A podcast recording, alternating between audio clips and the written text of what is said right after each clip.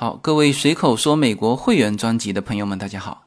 那么这期内容是我们的小专题，呃，希望大家喜欢这种形式哈。那么在开始这个小专题的内容之前，呃，我可以先做一个小提醒，呃，因为现在数字货币在全球也比较火哈，但是提醒一点，就是你不熟悉、不了解这种币的前因后果是用于什么。在你不太了解它之前，不要去买它，因为我现在看到的是各种各样的这个数字货币的币种，呃，在海外来说已经是发烂掉了啊。前一阵子是各种动物币啊，以狗狗币为主的，呃，那当然狗狗币还算比较规范，但是剩下的各种币啊，其实包括之前的那个鱿鱼币啊，就出现了。拉高到一千多块钱之后暴跌到三毛钱啊，之后暴跌到三分钱，就直接就没了啊！所以在开启这一期内容之前，我先做一个小提醒。好，那我们开启这一期的内容。呃，这篇文章上周就想介绍给大家哈，拖到现在，呃，但也还好哈，它并不是那种非常有时效性的。呃，这篇文章来自《华尔街日报》啊，它的主标题是。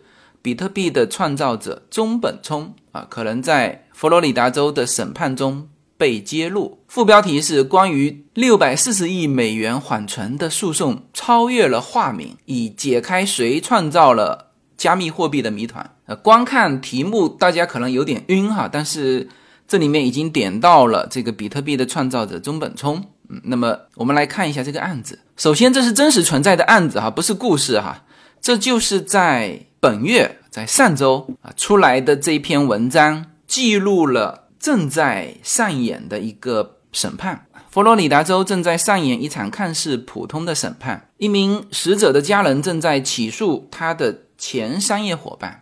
这个前商业伙伴是死者的商业伙伴哈，要求控制其合伙企业的资产。那么这个资产有多少呢？说有问题的资产大约是一百万个比特币。嗯，大家没有听错哈，既不是一百个比特币，也不是价值一百万的比特币，是一百万个比特币，相当于当时写文章的时候的是六百四十亿美元。那今天啊下跌了啊，比特币下跌了，是五百七十亿美元。这一笔资产啊是属于比特币的创造者，化名中本聪。呃，所有对于比特币稍微熟悉的人啊都知道啊，一个是。它的创造者是中本聪，因为当时的白皮书是中本聪写的。然后就是中本聪手上有一百万个比特币，到现在为止这笔钱一动没动，就没动过。就谁能动这笔钱，他就是中本聪啊。所以现在这一起案件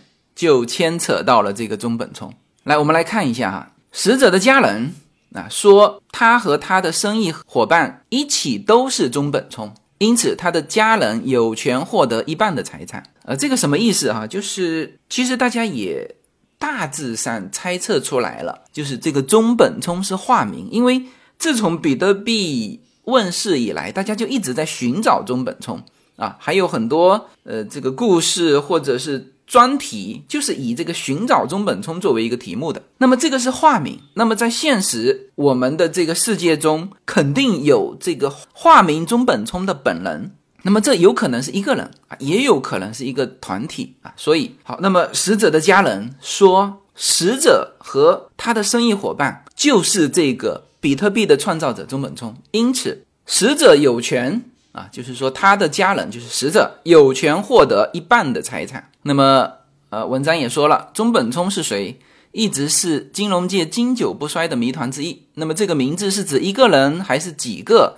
为什么他或者他们没有碰过这一笔财富的一分钱？这就是我刚才说的，谁能碰这一笔钱，哪怕兑换一个比特币，他就是中本聪。那么这些问题的答案是。佛罗里达争端和比特币本身的核心，比特币现在已经成为一个万亿级别的美元市场，那么拥有数千万的投资者，他挑战了试图对其进行监管的政府。并得到了一些人的支持。呃，一些人将背后的技术视为重新连接全球金融体系的一种方式。然而，谁创造了它？为什么创造了它？仍旧是个谜啊！这就是在你了解谁控制了世界上最大私人财富之一之前的全部内容啊！就是你在说这个案件之前，啊，要大致知道关于中本聪的故事哈。那么这个就是现在佛罗里达州陪审团将要试图解决的问题。那么这个死者叫做 David 大卫克莱曼，他的家人正在起诉他的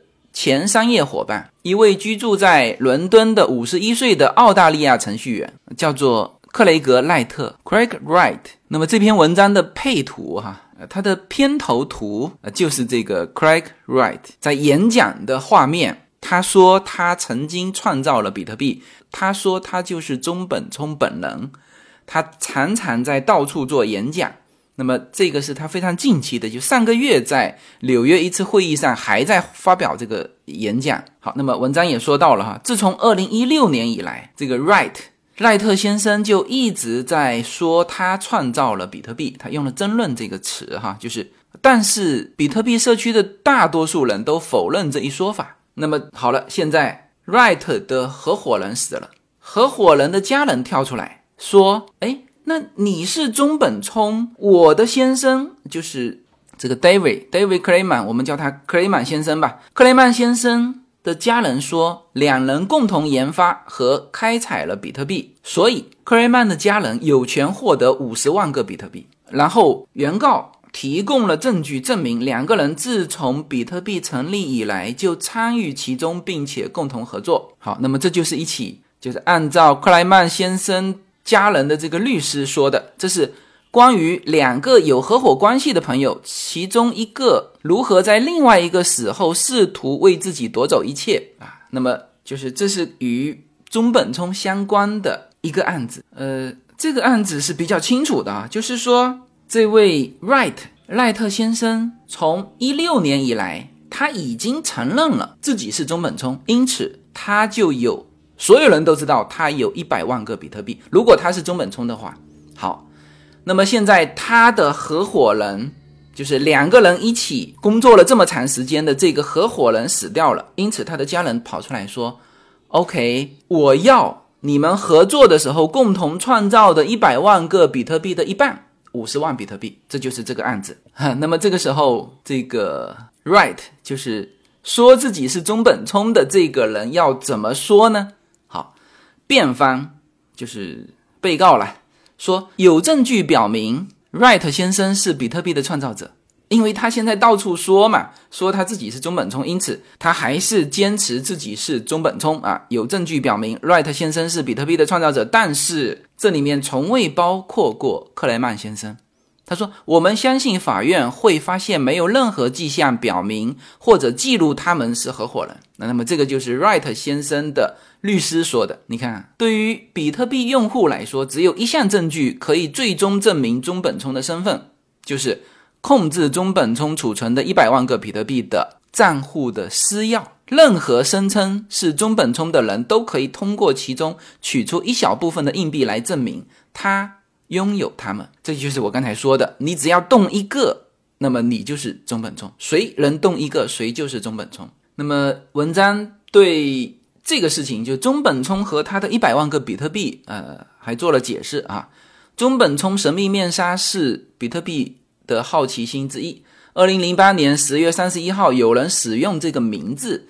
向一组密码学家发送了一份九页纸，解释了一种电子现金系统。该系统允许人们在不需要银行或者其其他方的情况之下进行价值交换。啊，几个月之后，比特币网络上线。那么，中本聪在第一年就收集了一百万个比特币。而早在二零零八年，克莱曼先生，就是这个死者的家人，就声称他的商业伙伴 Wright 先生曾经请求。克莱曼先生帮助撰写那篇九页纸啊，这个九页纸大家都很熟悉哈，就是比特币的那个白皮书。嗯，诉讼称他们在白皮书上合作并共同推出了比特币。嗯，那么这个这个时间点，这个死者就是克莱曼先生的家人是拿得出证据的，就是说，二零零八年的时候，至少他们就一起研究这个比特币。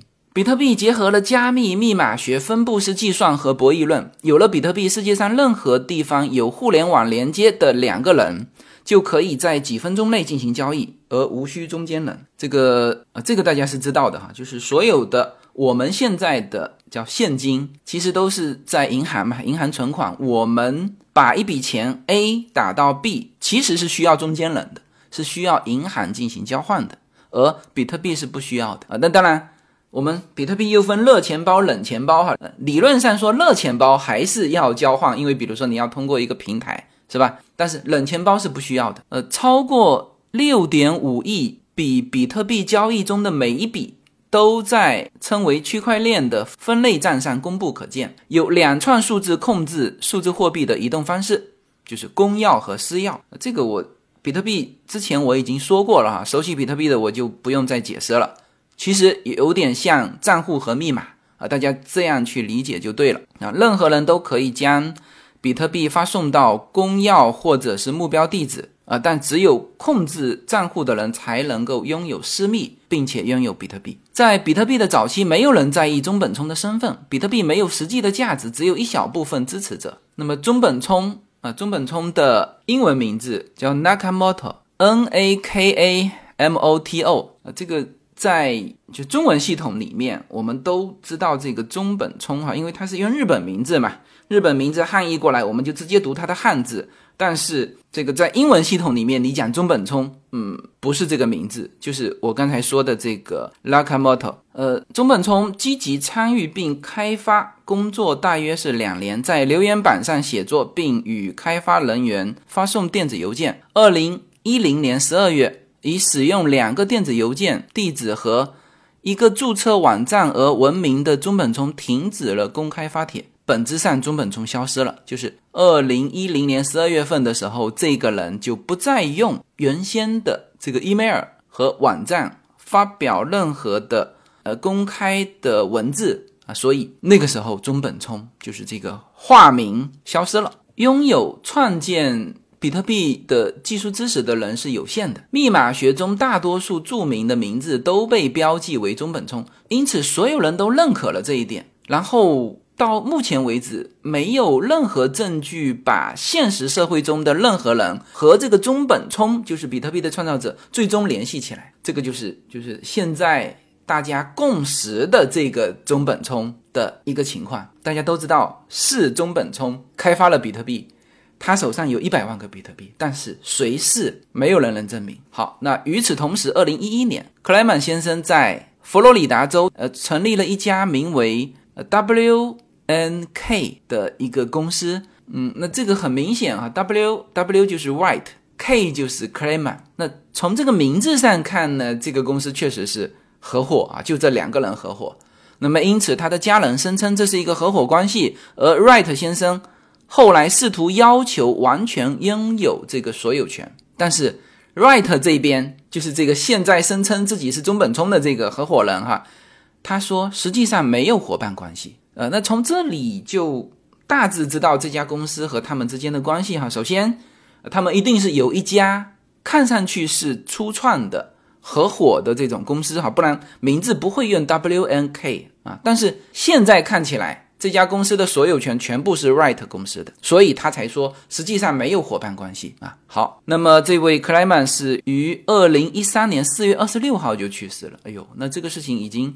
九年之前就去世了，呃，那么我特别翻出就是比特币的行情哈，专门找到了这个克莱曼先生去世那一天的比特币的价格，呃，也不少哈，那一天的价格一枚比特币达到一百三十五美元，当然和现在的五六万那呃有很大差距，但是那那个时候的一百万枚。那也有一亿多美元，但总体来说还是很少的哈。好，那么这个是呃当时的情况啊。好，那么第二年，也就是二零一四年，《新闻周刊》的报道说了一个人，说他是中本聪啊，因为他和中本聪同姓嘛，叫 Nakamoto，就是那个中本聪的英文名啊。然后说他是比特币的创造者，而这个人他否认了这一说法，并且在留言板上就是明确说了。呃，而且呢，就是在来自一个中本聪原先发这个公布各种信息的那个账户发了一段话，说那个人不是中本聪，说我不是多里安中本聪，就是就是被新闻周刊说的这个人叫 Dorian Lakamoto 然后就是真实的，就所有人都知道，从那个上面发信息的那个人才是中本聪的那个账户发了一个说我不是那个人，就是多里安 Nakamoto，就我不是多里安中本聪。OK，那这个就把关系给撇清了，就是新闻周刊说的那个人就不是啊。那当然。那封信也就变成了中本聪最后一封的公开信函。OK，又过了两年，就是二零一六年五月份的时候，Wright 先生登场啊，他声称他是比特币的创造者，同时他会见了啊，那个时候就开始就是公开身份嘛，他会见了几位早期的比特币先驱啊，并且接受了三家媒体的独家采访，并且在一个网站上填满了他撰写有关密码学和比特币的论文。他除了公开自己的身份之外，而且还把当时写的一些，就他觉得是跟比特币奠基有关的这些东西公布出来。但是三天之后，他立刻遭遇到了非常多尖锐的批评，以至于他放弃了这一说法。因为很多对于比特币熟悉的人看到他的密码学和比特币的论文啊，就开始对他进行尖锐的批评，就说你肯定不是啊，什么什么什么什么。太多的这个质疑，以至于他放弃了这一说法。他从网站上撤下所有的内容，取而代之的是四段道歉，还写到：“我破产了，我没有勇气，我不能。”但是那个事情过去之后呢，他又重生了啊，他是创造比特币的这个中本聪。呃，也就是说，他二零一六年五月份公开身份，但是遭遇批评，然后放弃之后又一直坚持，呃，一直到现在哈，呃，然后。其他人对于这个 Wright 先生哈是怎么评价的哈？我们来看一下比特币的投资者，呃，这位叫做 Asher 亚瑟先生啊，他说 Wright 先生呢是一直在攻击、欺骗和愚弄人们，玩信心游戏。那么他是公开的，是这个 Wright 先生最直言不讳的批评者之一啊，没有任何真实、独立、可信的证据证明这个 Wright 就是中本聪啊。好，那么这个都是就是针对现在还活着的这个 Right 啊，他说自己是中本聪的，而死掉的那个 Clayman 先生呢，众所周知啊，这个也是在这个韩弹里面的名人哈。众所周知，Clayman 先生的计算机专业知识是非常丰富的，然后有很多重量级的这个创始人啊，重量级的人物说克莱曼先生可能创造了比特币，但是他是二零一三年就死了。没有足够的信息可以确定，因此这是一个悬而未决的问题。那么这篇文章就结束了。好，我们其实一边在说，也一一边在解释和复盘哈。我们最后这一段再复盘一下，这个信息量是很大的。很重要的是那个时间表哈。你看哈，如果说按照这一位最后这一位这个呃这位 AV Lab 的创始人他表示的说，Clement 先生。可能创造了比特币，也就是说，克莱曼先生如果是中本聪的话，但按照这个时间表，你看，二零零八年白皮书啊，二零一零年十二月份他停止了公开发帖，二零一一年这家 W and K 这个公司成立，一三年克莱曼去世。然后一四年，就是他去世之后的第二年，新闻周刊说了一个人是中本聪，但是所有人都已知的那个账户发表了一段话，说我不是多里安中本聪，就是呃这个新闻周刊指的这个人。然后二零一六年五月份，Wright 先生说他是比特币的创始人。呃，当然最后发的那个中本聪邮箱发的那个。信息啊，可以证明那个话肯定不是克莱曼先生发的，因为他已经于二零一三年四月二十六号去世了，是吧？但是这个不能证明说他就不是中本聪，因为这里面是我做两种假设哈，一种假设就是他们两个合起来就是中本聪，就是这个 W N K 哈，呃，首先他们是很早介入这个，就是。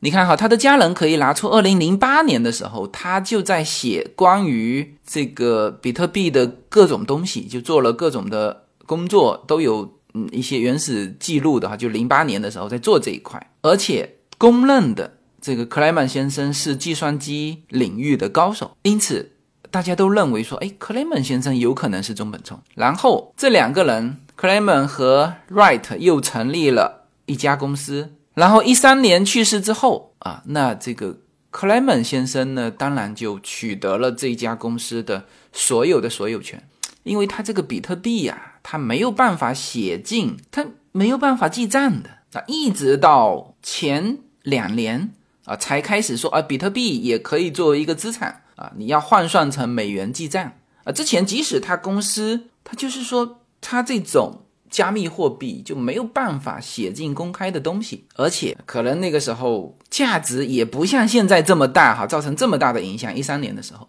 然后克莱曼先生就死了，而且他是一三年去世，没有说是突然去世，这里面可能都就是他丧失工作能力，可能前一年就丧失工作能力了。所以这里面这个 Wright 先生是有可能和克莱曼共同以中本聪做了这个事情，然后。克莱门先生死了，而 Wright 先生就获得了这家公司的掌控权。然后在二零一六年的时候，因为那个时候很多人跳出来冒充中本聪，Wright 先生就也站出来说他就是中本聪。但是为什么这个发布了这些东西三天之后接受到了尖锐的批评呢？只有一种可能性，就是这些东西不是他写的。他有这个想法，所有的技术上层面的东西是克莱曼先生完成的。他是可以拿得出这些密码学和比特币的论文，但都不是他写的。所以面对质疑的时候，他一条都回答不了。他不是技术类型的人，所以他最后道歉了，觉得说，哎，这个这个太没有办法做到。然后这里面其实还有关键的一点。就大家都想到了哈，那个一百万个比特币，其实它很简单，它既然公开了自己的身份，他只要动一动比特币里面的，就这一百万比特币里面的一个，就就不要废话这么多了嘛。那他为什么不动呢？啊，这个就是，这个就是所有的比特币圈的人现在基本达成共识，就是这一百万个中本聪的比特币可能永远就不会再动了。这也就是比特币现在。